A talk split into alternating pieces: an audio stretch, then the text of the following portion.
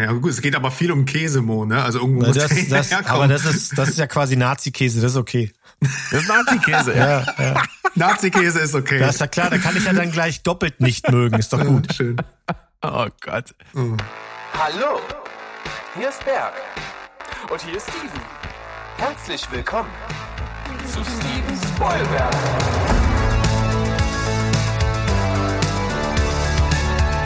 Steven Spoilberg.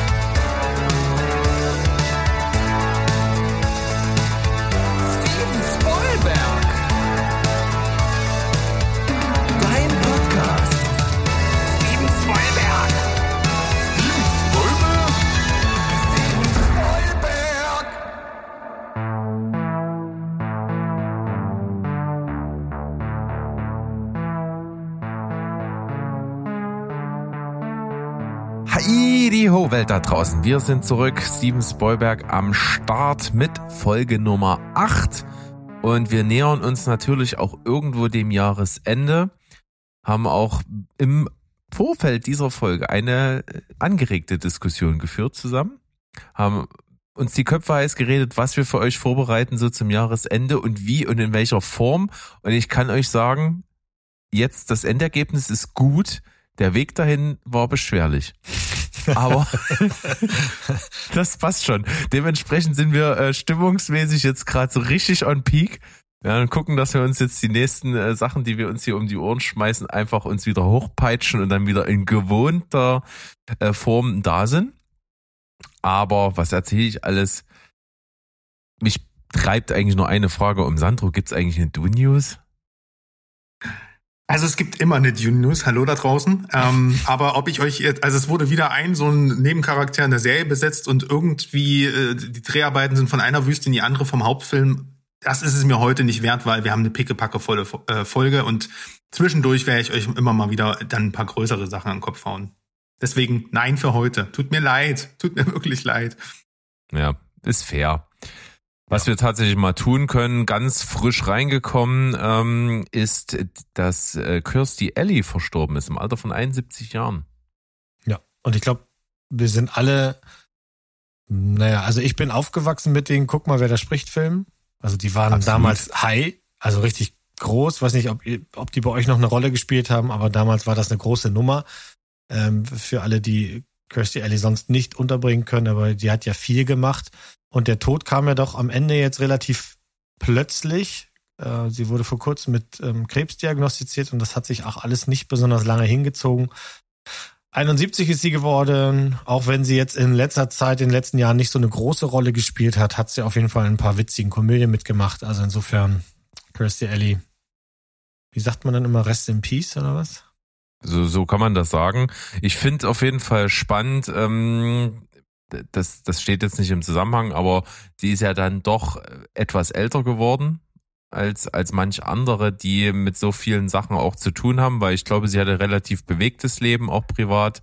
Ähm, sieht man vor allen Dingen immer daran, wenn, wenn so Frauen, die so in der Öffentlichkeit stehen, im Filmbusiness oder sowas, wenn die so krasse ähm, Gewichtsschwankungen haben, dann ist das oft schon ein Alarmsignal, dass irgendwas nicht so ganz richtig funktioniert mit Psyche und mit Gesundheit und mit allem drum und dran und mit Druck von außen und mit Vergangenheit und weiß ich nicht was. Das war ja bei zum Beispiel Anna Nicole Smith ein ganz deutliches Zeichen, dass, dass es zu Ende geht und es ist ja auch relativ schnell bei ihr zu Ende gegangen.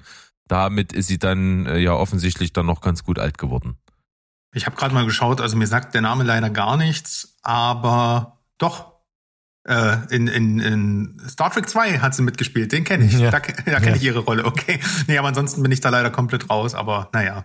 Rest in Peace. Dann starten wir in die Runde. Ich habe ich hab, ich hab hier was Besonderes mitgebracht. Gleich zu Anfang eine Kontroverse. Vielleicht. Äh, warum? Weil äh, der Film mir mit einem Ausschnitt bei der Suche nach guten, unbekannten Thrillern empfohlen wurde. Also bin ich fix zu IMDb. Da steht eine solide 7. Mittlerweile 6,7. Aber anyway, ja. Also sehe ich mir das an und nicht nur das, ich zwinge alle, die im Haus gerade sind, mitzumachen. Und das war zu dem Zeitpunkt eben auch der Berg. Und äh, wenn ich beim letzten Besuch mit Blues Brothers und vor allem American Werewolf noch punkten konnte, hat das, glaube ich, diesmal nicht so richtig geklappt. Und äh, bevor der Berg gleich lospoltert, einmal kurz zur Story. Der Film heißt The Guest. Ähm, und es geht darum, dass Laura Patterson, die ist alleine zu Hause, ein Fremder steht vor der Tür, der behauptet, ein Armeefreund ihres verstorbenen Sohnes Caleb zu sein, der in Afghanistan gefallen ist.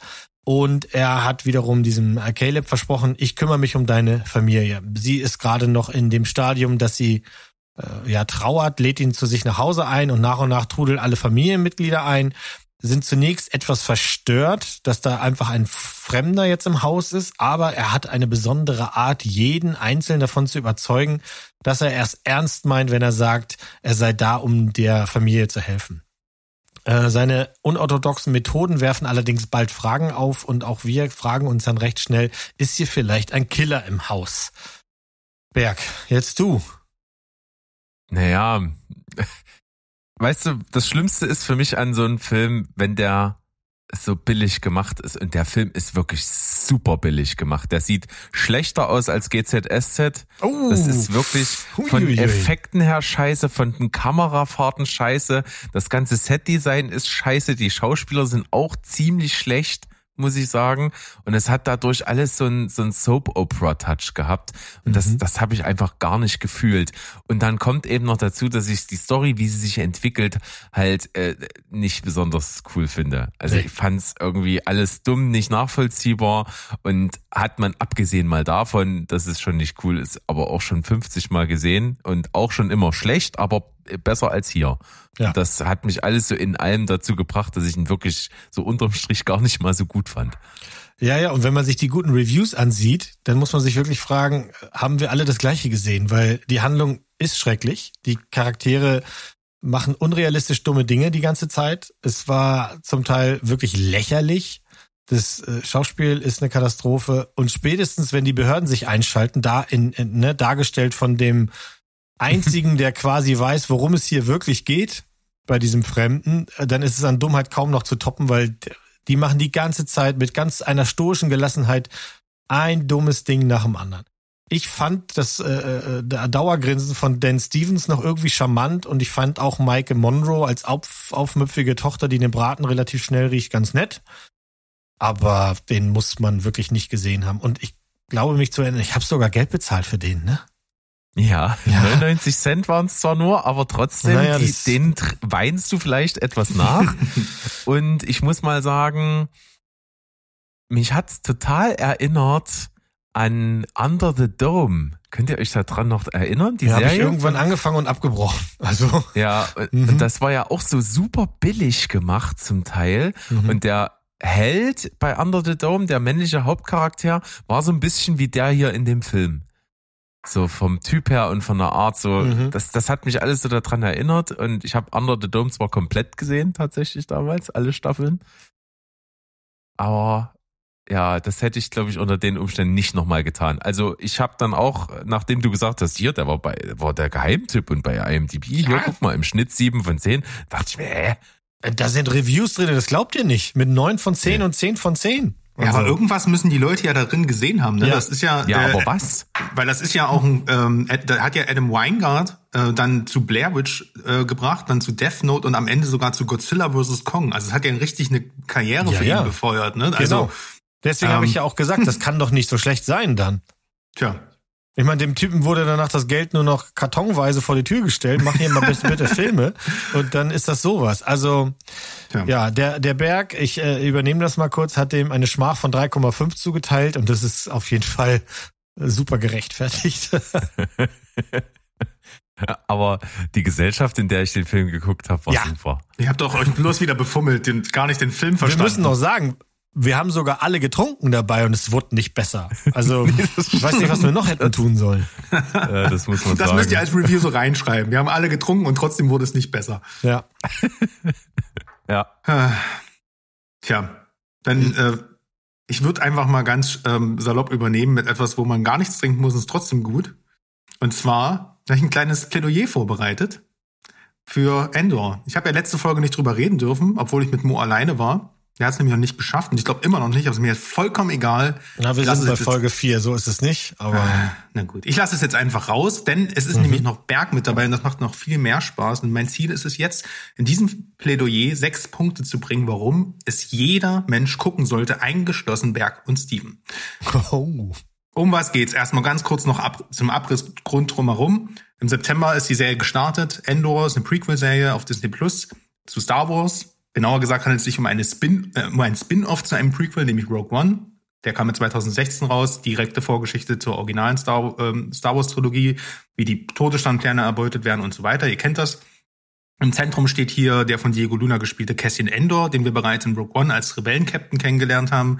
Die Serie spielt fünf Jahre vor der Zerstörung des Todessterns und zeigt halt, wie Endor vom Waisenkind später zum Gejagten, dann zum Gefangenen und schließlich zum Guerillakämpfer wurde. Punkt eins, warum ihr die Serie schauen müsst. Die Serie hat einen Visionär, und zwar Tony Gilroy, der hier als Showrunner fungiert. Der hat zum großen Teil auch schon Rogue One zu verantworten und wir kennen ihn unter anderem auch von dem tollen Michael Clayton sowie der Bourne-Reihe. Seine Spezialitäten sind vor allem Suspense, Thrill und Spionage. Außerdem als Writer beteiligt sein Bruder Dan Gilroy, der unter anderem Nightcrawler inszeniert hat. Ne, also seine Spezialität sind wiederum vielschichtige, ambivalente Charaktere und tolle Dialoge. Und als Fun Fact, ein dritter Bruder ist auch noch dabei, nämlich John Gilroy, der übernimmt hier das Editing maßgeblich bei der Serie. Scheint eine ziemlich coole Familie zu sein. Ein paar Writer von Sherlock und House of Cards sind auch noch mit am Start. Geiles äh, Ensemble. Punkt Nummer zwei. Die Serie hat einen klaren Plan und Struktur. Es gibt zwei Staffeln zu je zwölf Folgen. Staffel 1 deckt dabei ein Jahr ab und beantwortet die Frage, wie wird aus Endor ein Rebell. Staffel 2 deckt dann insgesamt vier Jahre ab ähm, und zeigt halt, wie die Rebellion entsteht, die wir aus Rogue One kennen, beziehungsweise aus Star Wars generell. Es klingt eigentlich erstmal logisch, dass was strukturiert ist, aber gerade im Fall von Star Wars ist das sehr unüblich. Hier hat man immer eher von Film zu Film gedacht und aufs Publikum reagiert. reagiert. Gutes Beispiel Episode 6. Hm, Episode 5 ist zu düster, machen wir mal ein paar Teddybären und einen zweiten Todesstern. Episode 9, gutes Beispiel auch. Clusterfuck, oh, Episode 8 wurde nicht so gemocht. Naja, ihr kennt das. Auch in der, Ser ähm, in der Serienwelt heutzutage ist das ja generell eher eine Seltenheit geworden, weil ja immer erstmal geguckt wird, wird das Ding gecancelt äh, und dann wird es weiter konzipiert. Oder aber Serien wollen nie enden, weil sie eben so ein großes Following haben. Ähm, ja, hier ist das nicht so, hat alle Struktur und Plan, alle Drehbücher sind fertig. Punkt Nummer drei, die Serie ist kein Fanservice-Feuerwerk. Jeder kann diese Serie ohne Vorwissen genießen, ja auch du, Berg. Klar, man sollte grundsätzlich wissen, um was es in Star Wars geht, was ist das Imperium, wer sind die Rebellen, klar. Abgesehen davon interessiert sich der Film überhaupt nicht für das große Universum, sondern konzentriert sich auf seine Figuren in ihrer kleinen Geschichte fernab von Skywalkers, Jedi, Sith und so weiter. Man bekommt ein Gespür für die Unterwelt von Star Wars, für Fußsoldaten, das normale Arbeitervolk. Hier geht es um weltliche Themen wie das Aufbegehren gegen Kolonialisierung, Unterdrückung durch den, äh, ein faschistisches Regime, Polizeigewalt, willkürliche Machtdemonstrationen, Aufruf zum Bürgerkrieg und politische Komplotte. Punkt Nummer vier, die Serie sieht unfassbar gut aus. Endor kommt nach zwei Staffeln Mandalorian, je einer Staffel Book, äh, Book of Boba Fett und Obi-Wan raus und trotzdem wird sie bereits genauso lang für teuer Geld produziert. Warum? echte riesige Sets, reale Schauplätze auf der ganzen Welt und teure Kulissen. Hier gibt es keine LED-Volume-Wände. Tony Gilroy ist oldschool und bestand darauf, einen Film, ähm, ja, eine, eine Serie zu drehen, wie man es in den 80ern gemacht hätte. Teilweise kommen sogar noch Modelle für Raumschiffe zum Einsatz, um einen haptischen Look wie in der Originaltrilogie zu erzeugen. Das Setting ist düster, dystopisch und nihilistisch. Die Atmosphäre ähnelt eher einem Blade Runner 2049 als klassischem Star Wars. Das CGI ist immer top-notch und wirkt nie unfertig. Punkt Nummer 5. Starke Schauspieler spielen starke Charaktere. Viele Grautöne in den Charakteren, es gibt keine strahlenden Helden, keine Klischeebösewichte oder süße Sidekicks. Wir haben hier Stellan Skarsgård in einer ganz herausragenden Performance. Er spielt einen geheim operierenden Rebellenterroristen, der sich tagsüber als Antiquitätenhändler tarnt und im Hintergrund die Fäden für die aufkeimende Rebellion in der Hand hält. Der ist keine sympathische Figur, nimmt menschliche Verluste in Kauf für das große Ganze, spielt alle Leute gegeneinander aus und hat so starke Monologe, dass wir in jeder Einstellung an seinen Lippen kleben. Andy Serkis hier noch in einer äh, Nebenrolle als Gruppenleiter einer, eines Gefangenentrakts, in dem später auch Endor inhaftiert wird. Und dieser entwickelt sich langsam vom egoistischen Sadisten zu, einem, zu einer Führungsfigur des Widerstands. Was der Typ mit seinem Gesicht anstellt und so zwischen Angst und Verzweiflung und Wut pendelt, da jagt es einem Gänsehaut über den Rücken. Insgesamt ein geiles äh, Schauspielensemble, einfach weil auch die bestgeschriebenste Star Wars-Serie aller Zeiten. Punkt Nummer 6 und der letzte Punkt, die Serie geht baden.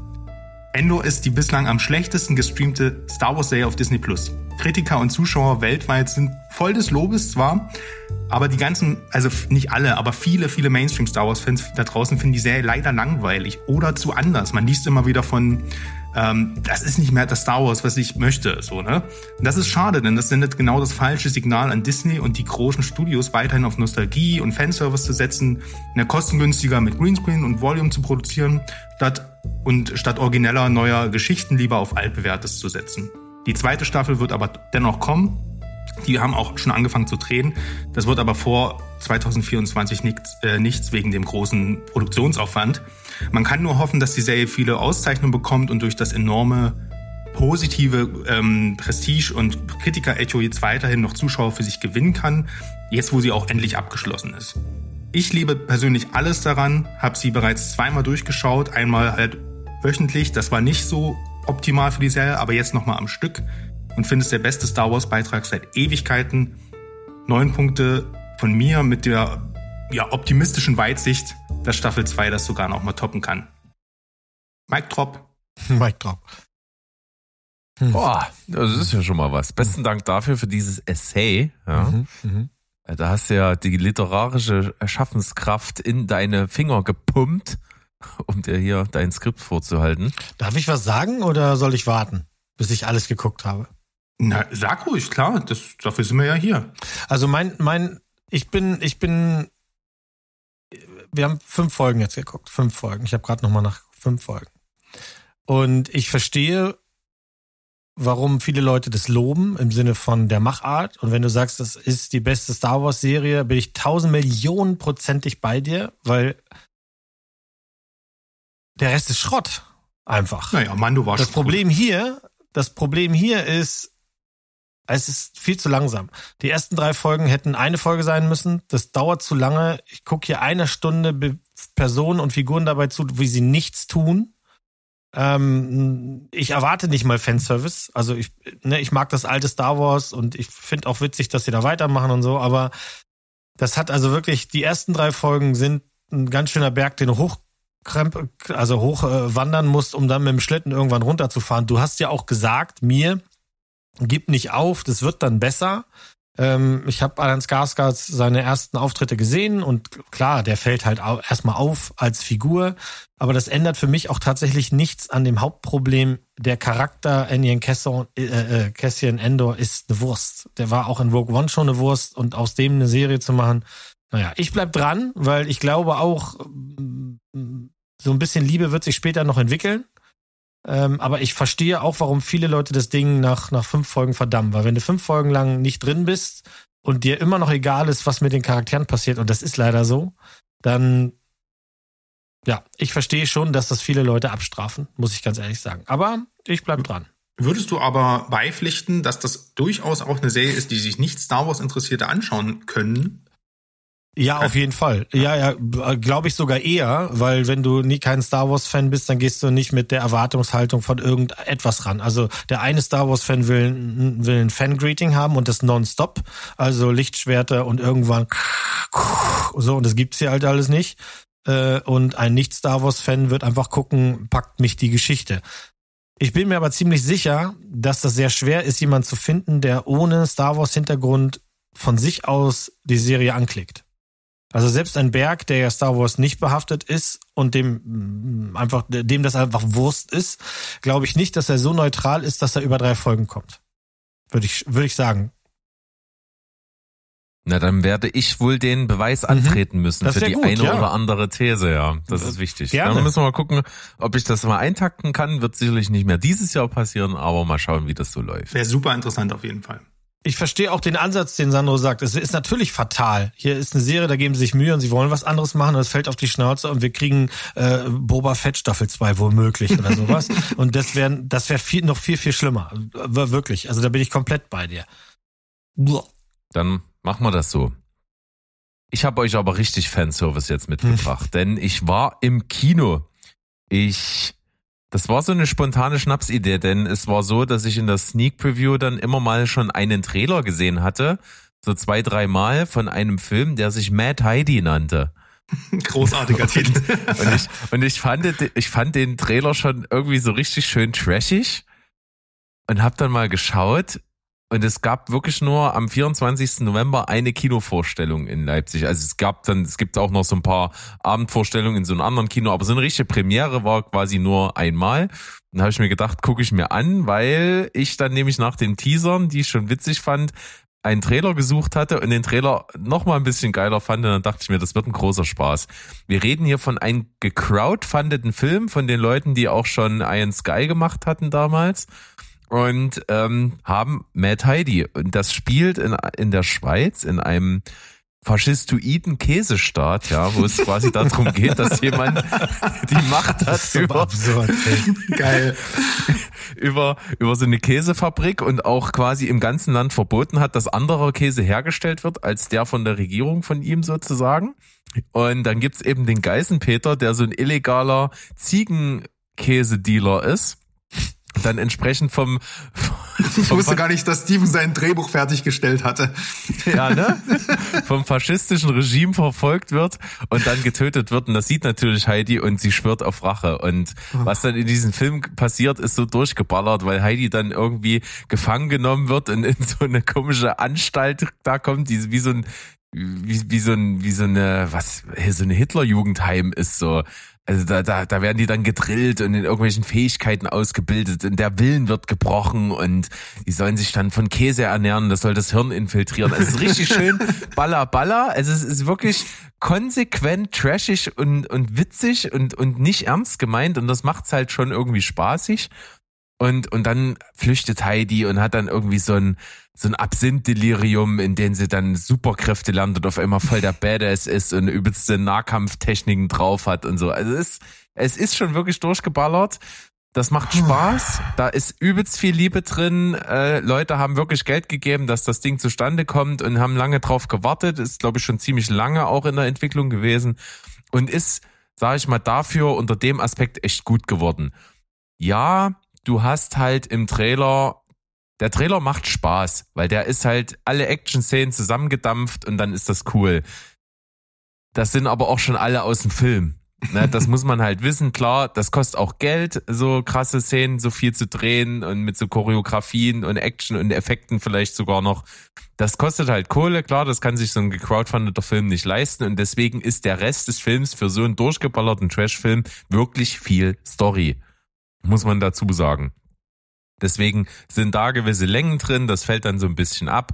Der verschießt halt, wie gesagt, im Trailer schon ein bisschen so das ganze Pulver, aber im Zuge dessen, wie es entstanden ist und unter Berücksichtigung dessen, einfach ein großer Spaß. Mad Heidi 7 von 10. Ja. Krass. Morgen soll die Webseite online gehen und da kann man dann den Film, weiß ich nicht genau, ob man ihn dann streamen kann oder kaufen kann.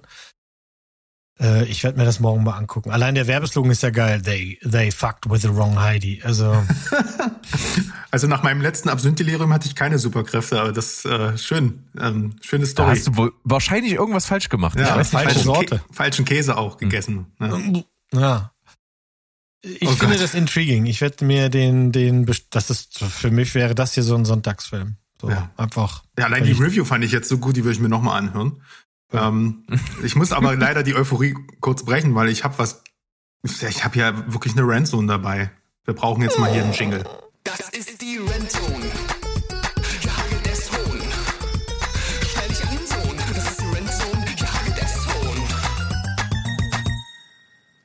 Und zwar, ich liebe Monsterfilme. Das wisst ihr, habe ich schon oft genug hier kundgetan. Und ja, als ich gehört habe, dass Netflix einen norwegischen Monsterfilm namens Troll mit einem ja, Riesentroll rausbringt, da habe ich sowas von die, diesen Erinnerungsbutton gedrückt. Ne? Also ich war ultra heiß auf den Film. Tja. Was soll ich sagen? Das Ding ist halt mal ultra scheiße geworden. Das, was ist das für eine Gurke? Also, ja, Handlung, Handlung, Gänsefüßchen. In, bei Sprengarbeiten in Norwegen kommt so ein Eisenbahntunnel oder was das ist zum, zum Einsturz und Demonstranten filmen das natürlich mit dem Handy und siehe da, irgend so ein Viech ist zwischen diesem ganzen Explosionen und Gerümpel zu sehen. Dann werden natürlich auch noch riesengroße Fußabdrücke gefunden. Klassiker. Aber keiner der ganzen Forscher oder Strategen ne, vom Militär dort äh, in der norwegischen Deppenregierung kommen irgendwie auf die Idee, dass es sich um Lebewesen handeln könnte. Stattdessen muss natürlich die einzige Paläontologin, die was auf dem Kasten hat, mitten aus ihrer Arbeit gerissen werden. So stilecht natürlich, wie man das kennt, so mit Helikopterflug zum, zur Notstandssitzung der Premierministerin, äh, die alle dort für blöd verkauft und sich selbstverständlich natürlich an so eine alte Volkssage von ihrem Papi erinnert über riesige Oger, die in den Bergen leben, ne? Klar. Und natürlich will ihr den Blödsinn keiner glauben. Klingt ja auch erstmal scheiße. Bis sie aber ihren Papi aus dem Ruhestand zurückholt und der dann so seine alten Märchenbücher wieder entdeckt und kurzerhand rausfindet, das ist ja alles doch wahr. Ne, wer hätte das gedacht? Und dann überfällt diese riesen Trollkreatur, die da äh, ähm, erwacht, halt noch so einen norwegischen Freizeitpark. Und weil in den alten Sagen steht, die Viecher haben Angst vor Kirchen, hängen sich die Militärhelikopter kurzerhand alle unten eine Kirchenglocke dran, damit die, damit die diesen Steinheinz Kopfschmerzen äh, irgendwie verursachen können. Keine Angst, das sieht genauso dumm aus, wie es klingt. Ähm, wer schreibt sowas in ein Drehbuch, Alter? Ähm, und ja, wer hier hofft, der Film bringt irgendwas Skandinavisches irgendwie so skandinavisches Temperament oder spannende Folklore-Elemente mit rein, ne? so wie ich dummerweise, der wird leider vollkommen enttäuscht. Troll versucht krampfhaft in so, naja, die Fußstapfen halt von, im wahrsten Sinne des Wortes, von Godzilla und Kong zu treten und kann aufgrund des reduzierten Settings und des Budgets gegenüber so einem Hollywood-Spektakel natürlich nur verlieren. Und zudem leidet der Film an einem vorhersehbaren Drehbuch, übelst unsympathischen und strunzdummen Charakteren. Also da sind die alle richtig schlau in Prometheus dagegen, wirklich. äh, die, die können auch alle nicht schauspielern und sind nicht mehr an Stereotypen. Die Dramaturgie ist total spannungsarm und wirklich alle Klischees, alle, und ich kenne wirklich alle Klischees aus Katastrophen- Monsterfilmen, werden die hier als was Originelles verkauft, weil es spielt ja in Skandinavien. Hä? Nix da. Nur weil der hier mal nicht durch Tokio läuft, sondern durch Oslo und statt einem Monster so ein riesiger Steinhudigen durchs Set stampft, ist das nichts Neues. Der Film heißt zwar Troll, aber ist nicht toll. Vier Gnadenpunkte für das okay CGI. Ja, ja, ja, ja, ja, ja. Der Gag zum Schluss. Mhm. Ei, ei, ei. Mhm. Ja, klingt doch, klingt doch super. Also. Nee. Ich hatte den auch auf meiner Liste, weil der Dude, der den gemacht hat, der hat ja auch The Wave gemacht und den fand ich jetzt auch so, den kann man mal weggeguckt haben. Ähm, du zerstörst den schon so ein bisschen. Der hat mich zerstört. Ja. Glaub mir. Ja, aber also wäre ich Steven, wäre ich jetzt getriggert. und äh, vielleicht äh, kommt er demnächst nochmal wieder. Schauen wir mal. Aber der, der Dude, sehe ich gerade, der hat ja auch diese Tom Rider Neuverfilmung gemacht. Also er kann eigentlich schon auch mit Geld umgehen. Hier gab es nur offensichtlich dann keins, ja? Ja, wie gesagt, es, die vier Punkte gibt. Die, die, fand ich ziemlich gut, aber das liegt wahrscheinlich nur an Vikander. Ich sag, ja, das ist auch eine Verbindung. Die Landschaft ist auch hier ganz nett. Ähm, mhm. Ja, mhm. nee, wie gesagt, vier Punkte für das okay CGI. Das sieht schon ganz nett aus hier und da, ne? Das will mhm. ich dem Film nicht nehmen, aber der Rest ist halt alles absolute Grütze. Der Trailer reicht. Wenn, euch, wenn ihr den Trailer nett findet. Ja, ich guck reicht. mir den Trailer mal an und dann, ähm, äh, dann werde ich, werde ich berichten, ob das zu einem Sonntagsfilm geworden ist, weil für mehr taugt der tatsächlich nicht. Und ihr merkt schon, bei mir ist ein Sonntagsfilm was anderes als ein Sonntagsfrühstücksfilm beim Berg, weil der versucht ja dann immer die richtigen Perlen rauszuziehen für so einen Film. Ähm, manchmal reicht's aber auch, wenn sie gut genug sind, dass er nicht abschaltet. ne? Du, und ich muss ja, da muss ich jetzt auch mal wieder reinkretschen, ne? Also Sonntagsfilme sind bei mir auch was anderes als Frühstücksfilme. Also ah, okay, da bist okay, du jetzt sorry, schon nicht ja. ganz mhm. klar in meiner Terminologie angekommen. Gibt es eigentlich also, auch Frühstücks-Sonntagsfilme? Das ist ja, ja dann die absolute ja. Challenge. Ja. Das ich, sind dann einfach Frühstücksfilme. Ah, okay. okay, okay Frühstück ist dominant. Ja. Ich habe Ticket to Paradise gesehen, über den hast du letztens auch schon geredet das wäre für mich so ein Bergscher Sonntagsfrühstücksfilm. Jetzt lerne ich gerade, es gibt Bergsche Sonntagsfilme und Bergsche Frühstücksfilme, also dann wahrscheinlich eher ein Frühstücksfilm, denke ich mal. Sag ich dir. Ähm, das Ding ist gut genug, dass man nicht abschaltet, aber wenn man mal weggeht, um eine Tasse Kaffee zu holen, das ist auch nicht so schlimm, weil am Ende verstehst du trotzdem alles. Ich fand Clooney und Roberts ganz charmant. Die Geschichte ist nichts Neues, hat aber durchaus Momente, die besser gemacht sind als in anderen Komödien. Ich mag Caitlin Dever, du ja auch, Berg, ne? Und, sie, Senior. Und dass sie hier eine romantische Komödie am Start hat, das steht ja auch gut. Die hat schon eine tolle Vita, die macht tolle Sachen. Ich werde die auch in Zukunft immer gerne mal sehen.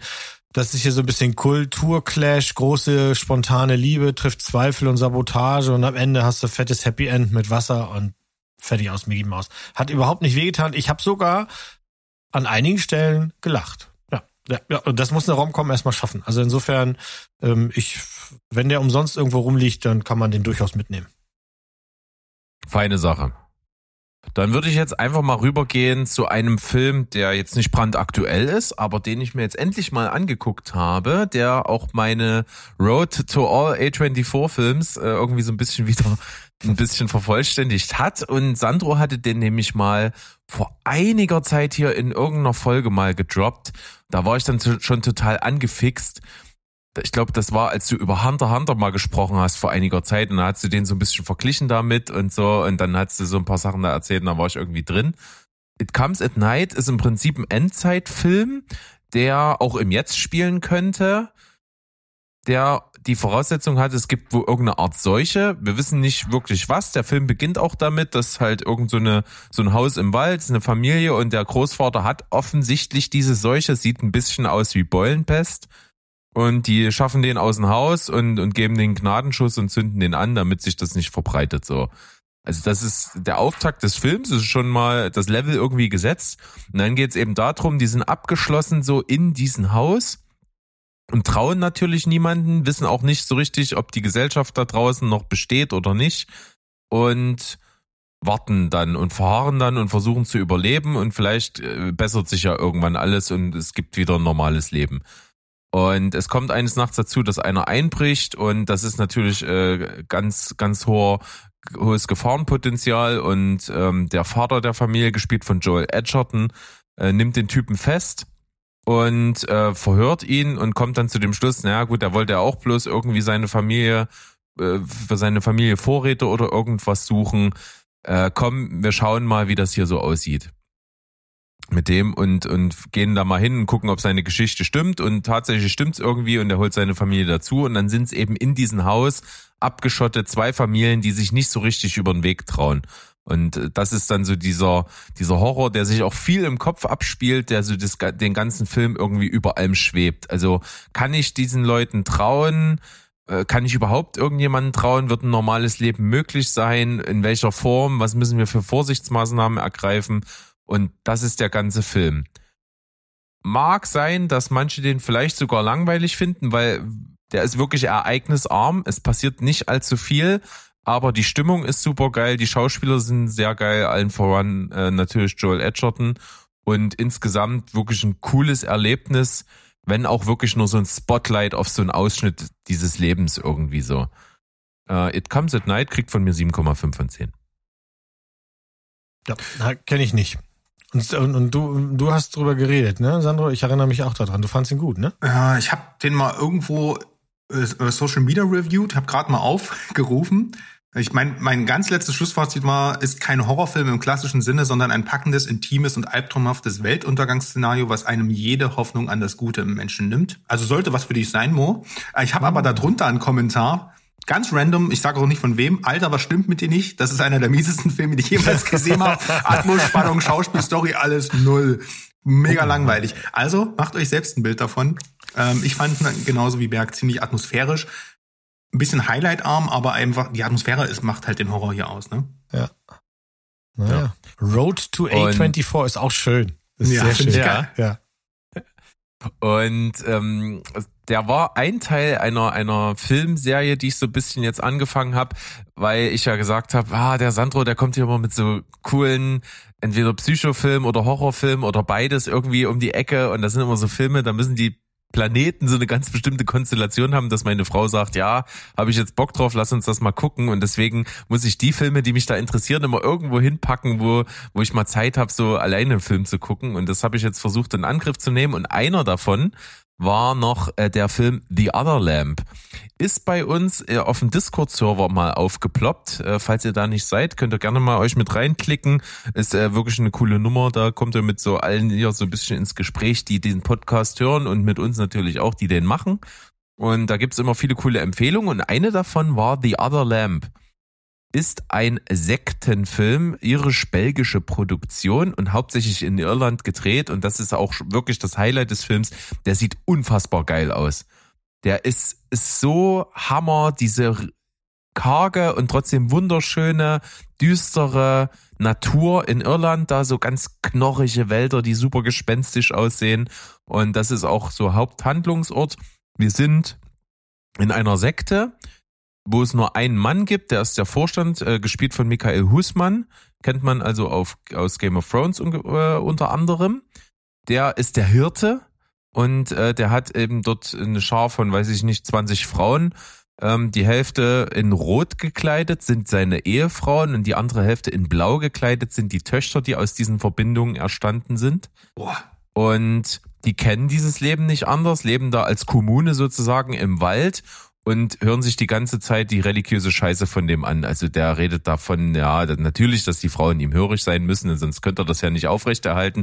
Aber er sorgt auch für sie und gibt den Leben einen Sinn. Das ist tatsächlich so. Du erfährst so in den Nebensatz, dass das irgendwie die Frauen alles so gescheiterte Persönlichkeiten sind, die irgendwie entweder drogenabhängig waren oder irgendwo sonst nicht in diese Gesellschaft gepasst haben und dann eben geflüchtet sind zu ihm und dort halt eine Struktur haben. Das ist auch ganz klassisch. Also die haben, das Tagwerk besteht irgendwie aus Putzen, Kochen, so, so ungefähr. Ne? Die haben also, das ist ihre Aufgabe und sie müssen ihm natürlich hörig sein. Und im Zentrum der Geschichte steht die, die junge Sela, die ungefähr 15 Jahre alt ist. Die ist sozusagen das erste Kind mit, von der ersten Frau, mit der diese Sekte angefangen hat. Und die ist jetzt mittlerweile 15 und kennt das Leben nicht anders und findet das eigentlich alles ganz gut aber das bröckelt und immer mehr. Und sie erfährt von den anderen Frauen, ja, du hast es noch leicht, aber warte mal, bis du deine erste Regel hattest. So, dann äh, fängt so die Ursünde an und sie dieses ganze Zeug. Also es ist sehr religiös ver, ver, ver, verquickt alles irgendwie und hat eine super geile Atmosphäre, weil du einfach so merkst, wie diese Welt von der jungen Frau da halt bröckelt und wie sie versucht, ihre eigene Stärke zu finden und das alles zu hinterfragen und sich so aufzulehnen gegen den Führer des Ganzen.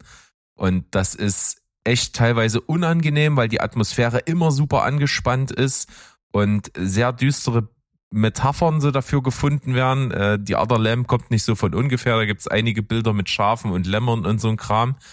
Und das hat eine geile Atmosphäre, sieht wirklich symbolhaft super geil aus, erinnert so optisch ein bisschen an Handmaid's Tale, hat aber auch durchaus so The Witch Vibes und auch ein bisschen was von Game of Thrones durch die Präsenz von Husmann. Und ich fand den wirklich richtig cool, auch wenn der sehr, sehr langsam erzählt ist und echt unangenehm sich anfühlt, ist die Other Lamp bei mir 8 von 10 wirklich Empfehlung. Ein guter Film. Muss ich gucken. Also. Ich bin, ich bin ganz erstaunt darüber, dass der bei 5,3 liegt auf IMDb. Also du bist ähm, weit abgeschlagen von allen mit deiner Meinung. Sure. Aber da glaube ich dir. Ich glaube, das ist eine Art, ähm, spezielle Art von Film, wo wo, wo wir eigentlich immer ganz gut beieinander liegen. Und vor allem, es hat, es, du, das kannst du jetzt natürlich nicht wissen, äh, Berg, weil du es nicht gesehen hast, aber es triggert auch wirklich mehr, noch mehr Game of Thrones, äh, weil da gibt's tatsächlich, weil Michael, äh, Michael Jusmann ähm, spielt das zwar nicht selber, aber da gibt's auch eine Figur, ein, ein Mann, der jenseits der Mauer wohnt, der seine eigenen, der hat halt eine, so quasi ein Harem von Frauen und macht mit den Töchtern und das das ist, also das an das Szenario und an Handmaid's Tale hat's mich jetzt auch gerade erinnert. Das ist schon, mhm. klingt alles schon sehr, sehr beängstigend. Ähm, aber geil. Also, ich glaube, den muss ich mir demnächst mal reinziehen. Ja. Dann haben wir in unserer Dreierrunde heute trotzdem nochmal die süße, liebliche Stimme vom Steven am Start. Mm. Denn äh, der hat nämlich äh, sich mal einen Film vorgenommen, den wir hier freundlicherweise von Flirrsinn zugeschickt bekommen haben. Und zwar wird, ist das ein Film, über den berichtet euch jetzt Steven. Das ist, der heißt Fragil. Und Steven sagt Folgendes dazu. Ja, hallo ihr Lieben da draußen. Hier ist euer Steven, äh, long time nur hier. Ich habe mich ein bisschen rausgenommen in den letzten Wochen, weil ich nicht viel geschaut habe, beziehungsweise wir viele Serien gerade immer noch schauen, nur wenig abgeschlossen haben und dementsprechend hatte ich wenig bis nichts zu den Folgen beizutragen. Äh, letztens wäre ich ja fast schon mal in einer Folge drin gewesen, aber Technik Klaus Mo hat die Spur verschlammt und so musste die Folge neu aufgenommen werden und da war ich ja dann nicht dabei.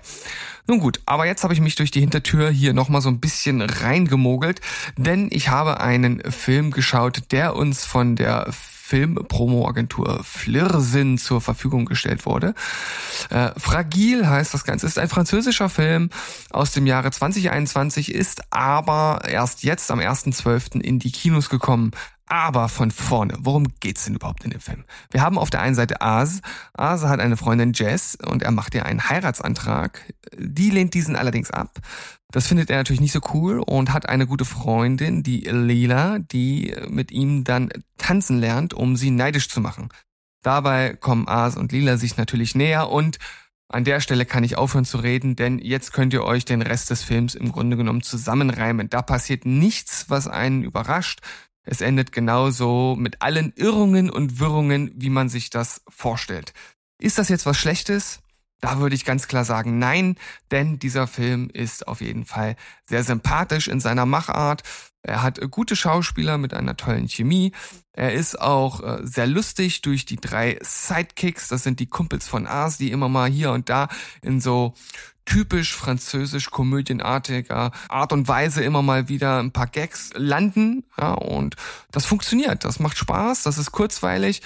Aber es ist auch nicht weltbewegend. Äh, ich finde jetzt nicht, dass hier großartig mit Geschlechterklischees aufgeräumt wird, so wie es ähm, angekündigt wird vom Film, aber nichtsdestotrotz ist das halt einfach ein Film, den man sich anschauen kann. Vor allem, wenn man auf ähm, die Art solcher Filme steht. Und äh, an dieser Stelle gucke ich natürlich äh, mit ganz, ganz großen Augen zu dir rüber, Berg. In diesem Sinne eine Empfehlung für Fragil und damit gebe ich zurück ins Hauptstadtstudio. Tschüss, ciao und goodbye. Bis demnächst. Ja, vielen Dank, Steven. Ähm, ja, klingt auf jeden Fall sehr romantisch. Äh, ich habe jetzt nicht ganz so was Romantisches hier mit im Gepäck, aber auf einer gewissen Art und Weise schon. Könnt ihr euch ja gleich selbst ein Bild davon machen. Ich habe nämlich Terrifier 2 gesehen. Ähm, ja, 2016 kam ein Low-Budget-Slasher namens Terrifier auf den Markt. Ja, hatte ich ja letztens hier schon mal erwähnt, äh, von Damien Leone geschaffen.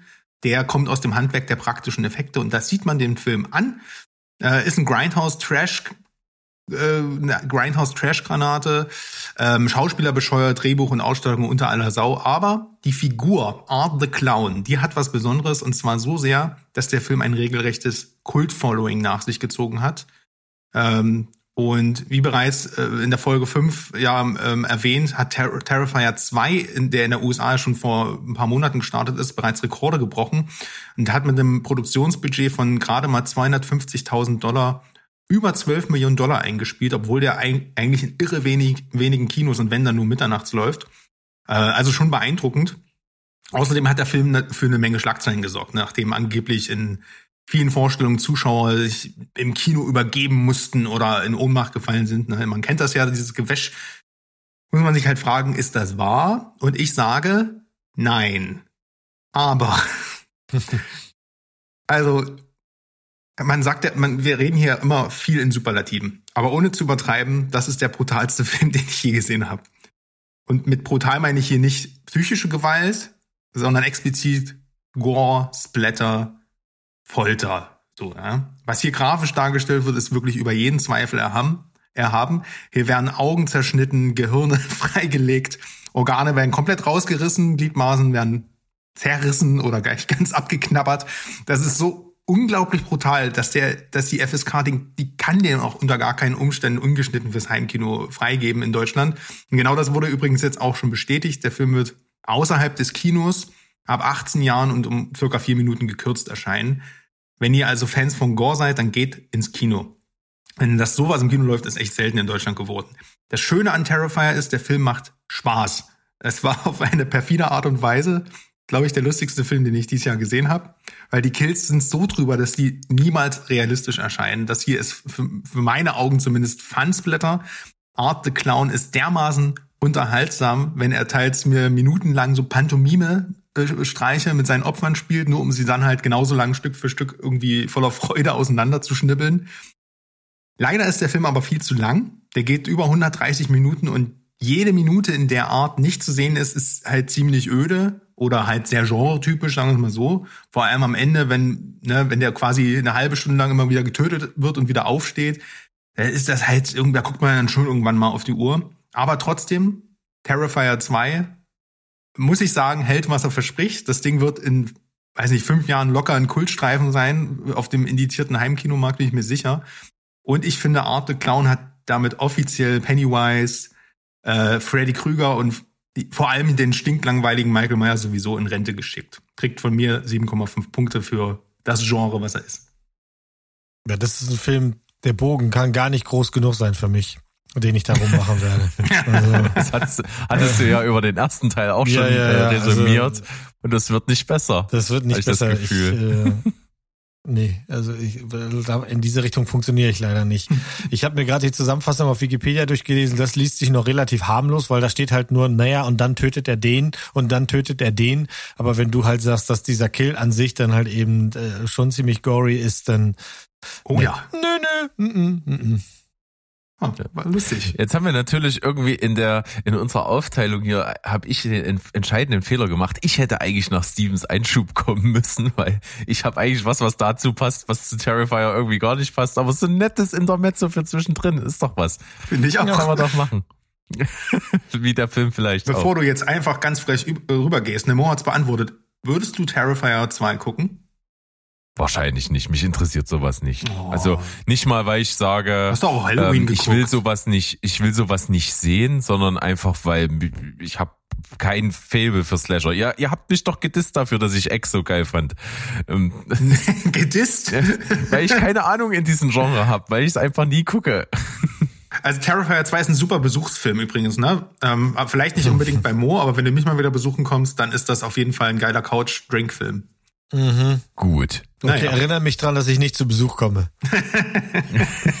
da lässt sich doch sehr, sehr gut drüber verhandeln. Das finde ich okay. Schön. Ich habe einen brandaktuellen Film mit am Start und zwar ähm, Der schlimmste Mensch der Welt. Ist ein Film, der ist, glaube ich, aus dem Jahr 21, ist jetzt bei uns erschienen mittlerweile und ist von Joachim Trier, irgendwie um ein paar Ecken verwandt tatsächlich mit Lars von Trier, ist aber jetzt für den Film nicht besonders ausschlaggebend. Also das, seine Filmkunst ist schon eine ganz andere.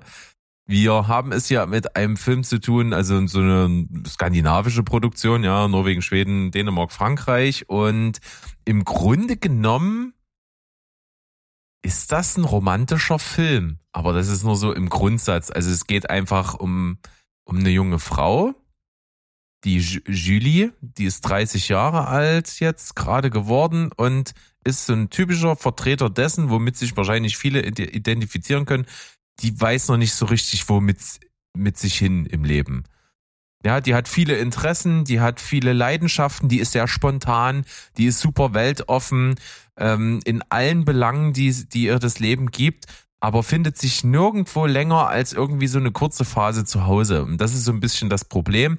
Die ist halt sehr sprunghaft und selbst wenn ihr vernünftige Menschen mit einigermaßen Lebenserfahrung sagen, ja, mach das nicht, weil das wird dich über kurz oder lang nicht befriedigen, dann macht die das trotzdem, um bei dem gleichen Ergebnis rauszukommen über kurz oder lang. Also das ist, das kann triggern, also es kann Menschen auf die Palme bringen bei dem, beim Gucken dieses Films. Aber ich fand das äh, sehr, sehr gut gemacht, weil das Casting halt funktioniert. Ähm, Julie wird gespielt von einer äh, Renate Reinswe, habe ich noch nie von gehört. Wie gesagt, sind alles relativ unverbrauchte Schauspieler und Schauspielerinnen. Und sie nailt das halt wirklich. Du lernst sie am Anfang des Films kennen als eine ziemlich intelligente junge Frau, die äh, Medizin studiert, weil sie halt wahnsinnig geile Noten in der Schule hatte, irgendwann mit diesem Medizinstudium sich nicht mehr so richtig identifizieren kann, dann ein Psychologiestudium anfängt, dann irgendwann auch das hinschmeißt, weil ihr das nicht gibt und sie dann äh, sich in den Kopf setzt, ich, ich werde Fotografin und fängt an mit Fotografieren und dann kommen parallel dazu so die Männergeschichten auf und dann lernt sie halt einen kennen, über, in denen sie sich, also nach mehreren Männergeschichten, in denen sie sich super doll verliebt und der ihr aber sagt, ja, ich würde jetzt gerne die Beziehung beenden, weil ich bin jetzt mit, äh, ich glaube, Anfang 40 deutlich älter schon als du jetzt und ich will dir nicht im Leb Leben stehen bei dem, wie du dich noch so entfalten wirst. Und das ist eigentlich der Punkt, wo sie erst gekränkt ist und geht, aber es ist der, der Punkt, wo sie selber sagt, da habe ich mich in ihn verliebt. Und dann fängt sie die Beziehung an und diese Beziehung läuft durch alle möglichen Höhen und Tiefen und kommt genau an dem Punkt raus, den er ihr haarklein vorher erzählt hat. Es wird das und das und das passieren und dann trennen wir uns. Und genau das passiert mehr oder weniger. Und das ist, der Film ist ein ständiges Auf und Ab und du folgst dieser Figur, die versucht, ihren Platz im Leben zu finden. Und das ist einfach hauptsächlich sehr psychologisch, hat als Rahmenhandlung eben äh, diese, diese Beziehung, die sie versucht zu führen. Und das macht Spaß. Das ist irgendwie so lebensnah und so nachvollziehbar gedreht, dass es halt einfach so, so nahbar und authentisch wirkt. Manchmal eben zu authentisch, dadurch hat der Film einige Längen, weil der hat zwölf Kapitel und plus Epilog und Prolog. Das ist dann schon irgendwann anstrengend. Aber psychologisch hat mir das super gut gefallen. Äh, fanden trotzdem deswegen jetzt nicht irgendwie zu einem Zeitpunkt mal langweilig, sondern konnte einfach irgendwie das alles immer gut nachvollziehen, ist dadurch aber natürlich eben so wie das Leben selbst. Es ist eben nicht immer spektakulär. Aber ich würde ihn empfehlen. Es gehört sicherlich zu den besseren Filmen des Jahres 2022. Und damit hat der schlimmste Mensch der Welt von mir 7,5 von 10 bekommen. Ja, ich dachte, du redest auch über Terrifier, schlimmste Mensch der Welt, aber Art der Clown ist ja offensichtlich kein Mensch. Und von dem Film haben ja viele damals, wenn ich mich richtig erinnere, bei den Oscars Anfang des Jahres auch viel drüber geredet. Ne? War ich das wollte nämlich, genau, Ja. gerade fragen, dieser Worst Person in the World, Ja, ja, ähm, den kenne ich von der Oscarverleihung. Das ist der, ne? ja. Ja, der wurde wieder er. eingedeutscht. Alles klar, okay. ja. ja. Das Na ist dann. so, ja. Ja, wie mache ich einen Übergang? Ähm, wir machen die Tür auf und gehen rüber zu Apple Plus. Kommt ihr mit? Klar. Yes. Dann reden wir über der Therapeut von nebenan. Das ist auch eine gute Überleitung, würde ich sagen, weil die aus dem Film, die, der würde so eine therapeutische Sitzung einmal pro Woche ganz gut tun. Siehste? Aber besser nicht bei diesem Therapeuten äh, mit Namen Isaac Hirschkopf. Ähm, wir fangen mal anders an. Die Idee der Serie basiert auf einem Podcast, der hatte zehn Folgen. Und der wurde gemacht von einem New Yorker Journalisten, der mal ein Haus gekauft hat. Und dann hat er seinen Nachbar kennengelernt, nämlich Isaac Hirschkopf. Die sind sehr gut zusammen klargekommen, alles war fein. Und ähm, eines Tages war Isaac Hirschkopf weg. Und der Typ, der bei ihm immer im Garten die Gartenarbeit gemacht hat, der war plötzlich der Nachbar. Und dann ist er rübergegangen und hat gesagt, was ist denn mit dem Besitzer von diesem Haus passiert? Dann sagt er, ich bin der Besitzer von diesem Haus. Und dann hat er ihm seine Geschichte erzählt. Der Besitzer von diesem Haus war nämlich ähm, Marty Makowitz. Und Marty Makowitz war in Therapie bei Isaac Hirschkopf. Isaac Hirschkopf war ein mieser Therapeut. Denn der hat einmal mehr, also ein, äh, regelmäßig seine eigenen Motive über die Bedürfnisse seiner Patienten gestellt und hatte eine sehr eigene Art darüber, die zu therapieren.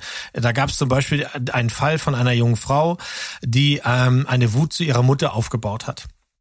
Und selbst als ihre Mutter im Sterben lag, hat Isaac ihr gesagt, trenn dich von ihr. Mach Schluss. Ja, geh da nicht hin, du brauchst dir nicht verzeihen, das ist alles Quatsch. Am Ende hat sie natürlich genau das ähm, äh, gebraucht. Sie hätte ihrer Mutter verzeihen müssen, ihre Mutter ist gestorben, die Familie ist auseinandergebrochen, bla und blub. Das war aber nur ein Teil seiner Persönlichkeit. Der haarsträubende Fall, der in dieser achteiligen Miniserie erzählt wird, ist der von Marty äh, Markowitz. Das war ein Typ, der etwas verunsichert war, er wurde von seiner Freundin verlassen und der Tod seiner Eltern war damals noch nicht so lange her, das war im Jahr 81 und er hat die Textilfabrik der Eltern geerbt, die sehr erfolgreich war. Ähm, er hat gehofft, dass der Therapeut ihn so ein bisschen dabei unterstützt, einfach als Geschäftsmann heranzuwachsen, dass er ihm ein bisschen ähm, äh, beibringt, dass man Grenzen aufsetzt, dass man im Auftreten ein bisschen äh, einfach mehr Kontrolle übernehmen kann, als Geschäftsmann halt eben. Denn in seiner Familie war das so, das hat ihm keiner abgenommen. Alle haben gesagt, du wirst scheitern mit dieser Geschichte, du kannst diese Firma nicht führen, du bist nicht tough genug. Und das wollte halt eben äh, ändern. Ich will gar nicht so sehr ins Detail gehen, weil äh, das glaubt man sowieso nicht, was dieser Isaac Hirschkopf alles gemacht hat. Aber wir reden hier über einen Mann, der das Leben eines anderen Manns für 30 Jahre plus ab da gesteuert hat. Es hat 30 Jahre gebraucht, bis Marty Markowitz die Kraft gefunden hat, sich von diesem Therapeuten zu lösen. Und dieser Therapeut hat erst im Jahr 2021 seine Akkreditierung verloren. Und das Urteil damals war, ähm, dass äh, der Isaac Hirschkopf nicht einmal die Mindestversorgungsstandards in der therapeutischen Beziehung zwischen Patient und Therapeuten einhalten konnte. Das war noch milde ausgedrückt äh, für das, was er gemacht hat. Die Serie macht diese Geschichte sehr greifbar. Wir sehen halt eben schrittweise die Übernahme und die Mittel, die Herschel dafür genutzt hat. Und dieser Herschel wird von Paul Rudd gespielt und Marty Markowitz wird gespielt von Will Ferrell. Man darf ja aber trotzdem nicht glauben, dass das eine Komödie ist. Wenn überhaupt, dann ist es eine Dramödie, aber eigentlich ist es ein Drama. Denn äh, äh, Rudd macht hier einen so guten Job. Dieses freundliche Wesen, das war ja so ein Schlüsselfaktor zu dieser verrückten Geschichte, warum der überhaupt so tief in diesen Mann eindringen konnte und ihm alles quasi weggenommen hat, dass man Rudd in seiner Rolle bald richtig zum Kotzen findet. Und das ist was Gutes, weil er läuft da im Weißt du, der hat so gestrickte Pullis an und der ist so netter. Der ist so ein bisschen wie der Therapeut, der zu Metallica geht hier in Some Kind of Monster. So sieht der aus. Dem denkst du nichts Böses. Dann gibt er Ratschläge und nach und nach übernimmt er halt eben das Leben von diesem Marty Markowitz. Äh, das geht so weit, dass der sich an der Firma beteiligt, dass er eine Stiftung gründet, dass der zu Besuch in sein Haus geht und einfach nicht wieder weggeht. Deswegen denken auch alle Nachbarn, es gehört dem Herschel und nicht dem Markowitz. Das Ding ist super gespielt. Die beiden in, in äh, wenn die beiden zusammen auf, dem, auf der äh, Leinwand quasi auf dem Fernseher sind, das macht richtig viel Spaß. Man nimmt beiden diese dramatische Rolle ab. Auch die Nebencharaktere sind toll dargestellt. Es macht richtig Spaß. Ich bin gerade dabei, den Podcast nachzuholen. Da geht's dann nochmal natürlich so eine Stufe weiter. Der hat mehr Zeit gehabt, das nochmal alles auszurollen. Ähm, für mich aber wirklich eine absolute äh, Serienempfehlung, das Ding. Das macht richtig Spaß, weil es so absolut absurd ist. Also das könnte man sich nicht ausdenken.